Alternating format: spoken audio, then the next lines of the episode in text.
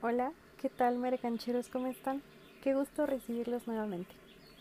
Yo soy Valeria del Ángel y esto es Marketing en la Cancha.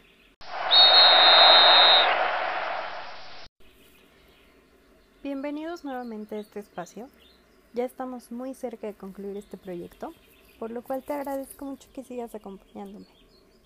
En esta ocasión hablaremos sobre el macroambiente de la mercadotecnia. ¿Qué es esto? Hablamos de una serie de variables que no son controlables y que de alguna manera pueden afectar a la empresa. Es importante conocerlas para identificar qué podemos hacer para que sus efectos no sean del todo negativos.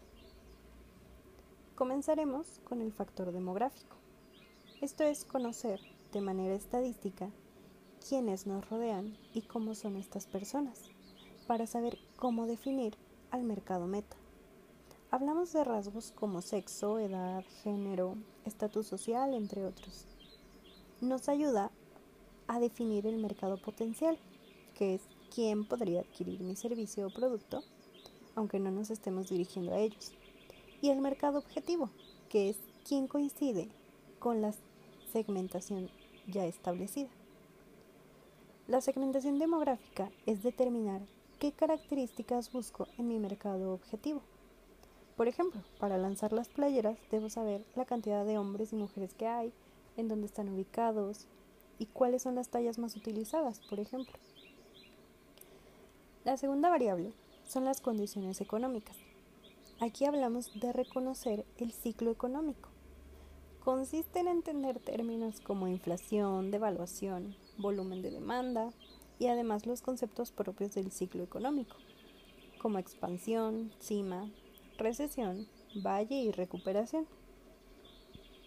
Conocer esta etapa nos ayudará a crear una toma de decisiones apropiada, como cuándo incrementar producción, cuándo invertir, cuándo ahorrar, etc. Es decir, estar preparados y anticipados para estos cambios. El tercer factor es la competencia. Para cubrir este factor es necesario hacer un análisis de competencia. Dentro de este análisis hay que tomar en cuenta muchas cosas. Sin embargo, las primeras que hay que identificar son competencia directa o de primer grado, que son quienes venden productos con las mismas características y que satisfacen la misma necesidad que el tuyo. Competencia indirecta o de segundo grado, cubren la misma necesidad, pero con diferencias en calidad precios y procesos. Y por último, competencia sustituta o de tercer grado. Sigue cubriendo la misma necesidad, pero con características totalmente distintas. Por ejemplo, una cerveza oscura tiene como competencia en primer grado a otras cervezas oscuras, en segundo grado a las cervezas claras y en tercer grado agua o refresco. El cuarto factor es el sociocultural o psicográfico conductual, pues la marca debe adecuarse al entorno de su mercado.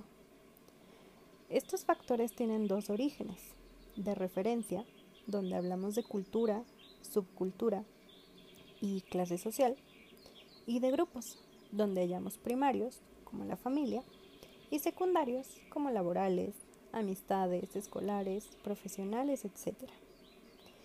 Y con esta información podemos saber qué busca el mercado, qué aspiraciones tiene y qué comportamiento tiene según su estilo de vida.